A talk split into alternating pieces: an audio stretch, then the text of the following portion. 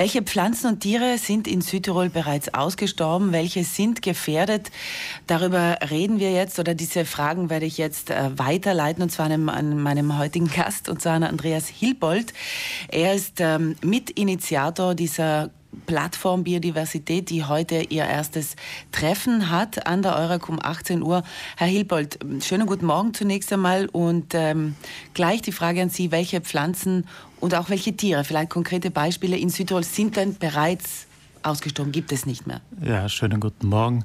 Äh, ja, es gibt ja eine lange Tradition oder es gibt schon eine Reihe von roten Listen, die zeigen uns, welche Arten verschwunden sind. Und darin, darin sehen wir, dass äh, schon relativ viele Arten verschwunden sind. Es sind äh, vielfach sehr unscheinbare Arten, kleine Gräser, auch Insekten, aber es sind auch sehr auffällige Arten dabei. Äh, etwa äh, auch Vogelarten wie der Kiebitz, der erst in den letzten 20 Jahren verschwunden ist.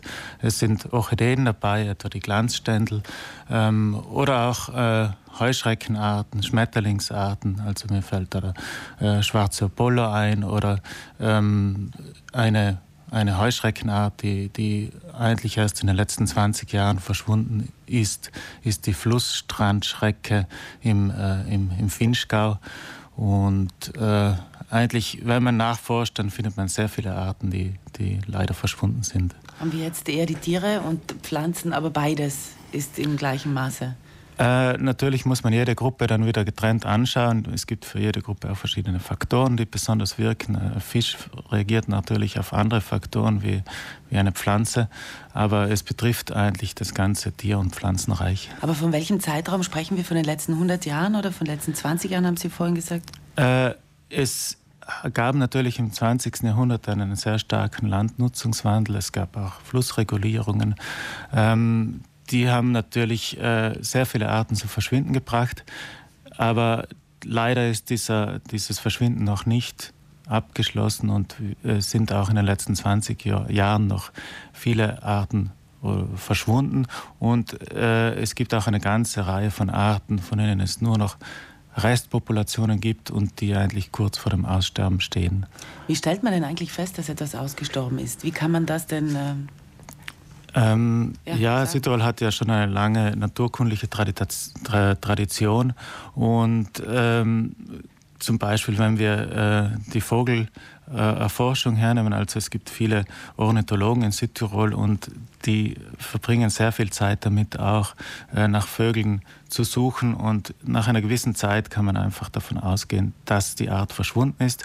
Aber natürlich bei einer Pflanzenart, wenn wir wissen, sie kam einst in einem gewissen Feuchtlebensraum vor und der Feuchtlebensraum ist mittlerweile verschwunden oder die Art kommt dort nicht mehr vor, dann können wir eigentlich sagen, dass sie ausgestorben ist. Sie haben gesagt, die Landnutzung und die Flussregulierung und, und, und viele andere Dinge haben dazu beigetragen, dass ähm, Tiere, äh, Pflanzen aussterben. Ähm, was sind denn noch Gründe?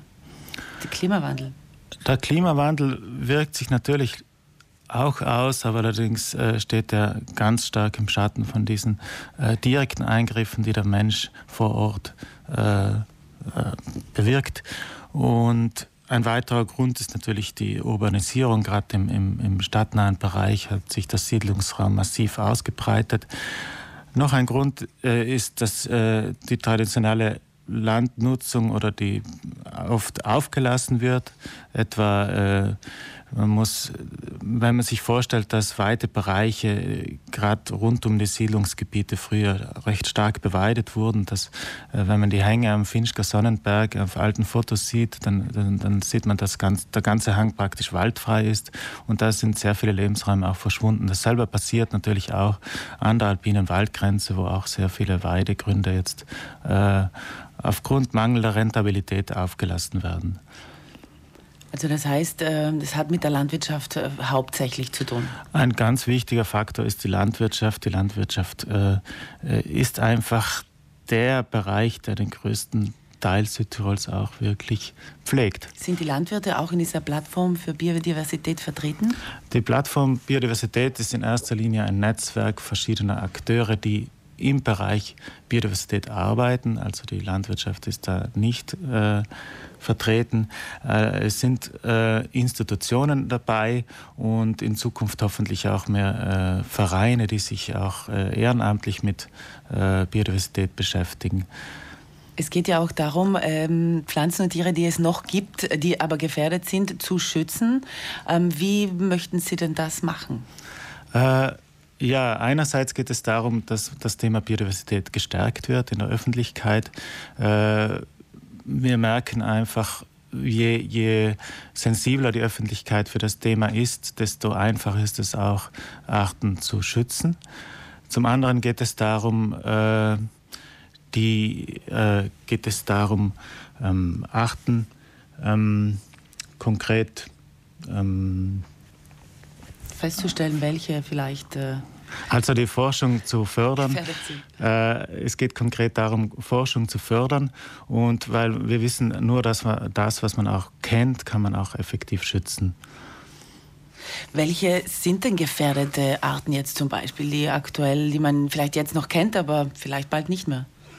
Ähm, ähm, es gibt da eine Reihe von, von, von Pflanzenarten, die, die mittlerweile, äh, von denen ich eigentlich noch ganz, ganz wenige Populationen kenne. Zum Beispiel fallen wir da mehrere Arten äh, auf der Seise Alm ein, die eigentlich kurz vor dem Aussterben stehen, wo es noch eine Population gibt. Wenn die Population jetzt weiterhin intensiv genutzt wird, dann droht natürlich die, die Population voll, vollends zu, äh, auszusterben. Und bei Tieren? Ähm, bei Tieren ist es sehr oft auch komplexer. Bei Vögeln wissen wir, die brauchen natürlich einen Brutraum, die brauchen einen Jagdraum und da muss alles zusammenpassen. Bei Insekten natürlich, die reagieren vielfach ganz spezifisch auf einen gewissen äh, Lebensraum. Wenn der dann verschwindet, dann verschwinden auch die Arten. Biodiversität heißt ja auch, dass vielleicht Dinge von anderswo zu uns kommen, äh, die es vorher noch nicht gegeben hat. Äh, das ist in der Tat der Fall. Wir sprechen da von Neobioten, also Neubürgern, die Arten, die einwandern. Da sind ja auch viele Arten in den Medien sehr präsent. Man denke an die marmorierte Baumwanze, die jetzt auch sehr viele äh, Probleme, Probleme bereitet. Aber auch viele andere Arten. Die, die Robine etwa ist schon vor 100 Jahren eingewandert.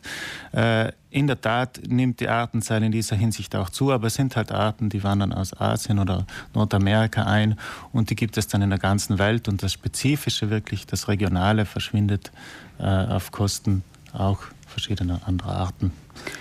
Heute findet ja das erste Treffen der neuen Plattform für Biodiversität statt. Ähm, worum geht es da? Wird da das Ganze mal vorgestellt oder gibt es da gleich ein Thema? Äh, wir fangen eigentlich direkt mit einer äh, Vortragsreihe an. Es geht darum, dass wir jedes Monat einen Referenten einladen. Das sind äh, sehr häufig äh, Personen, die in Südtirol tätig sind, in einer der genannten Institu Institutionen oder in einem Verein. Ähm, zum anderen laden wir auch Gäste von außen ein. Heute wird es der Johannes Rüdiser aus Innsbruck sein, der ein äh, Schmetterlingsmonitoringsprojekt vorstellt, das auch in Südtirol aktiv ist. Also alle Naturliebhaber und Menschen, die sich in diesem Bereich stark interessieren, können da auch vorbeikommen. Ganz genau, ja. Andreas Silbold, vielen, vielen Dank für den Besuch und alles Gute für diesen Start, für diese neue Plattform für Biodiversität. Danke.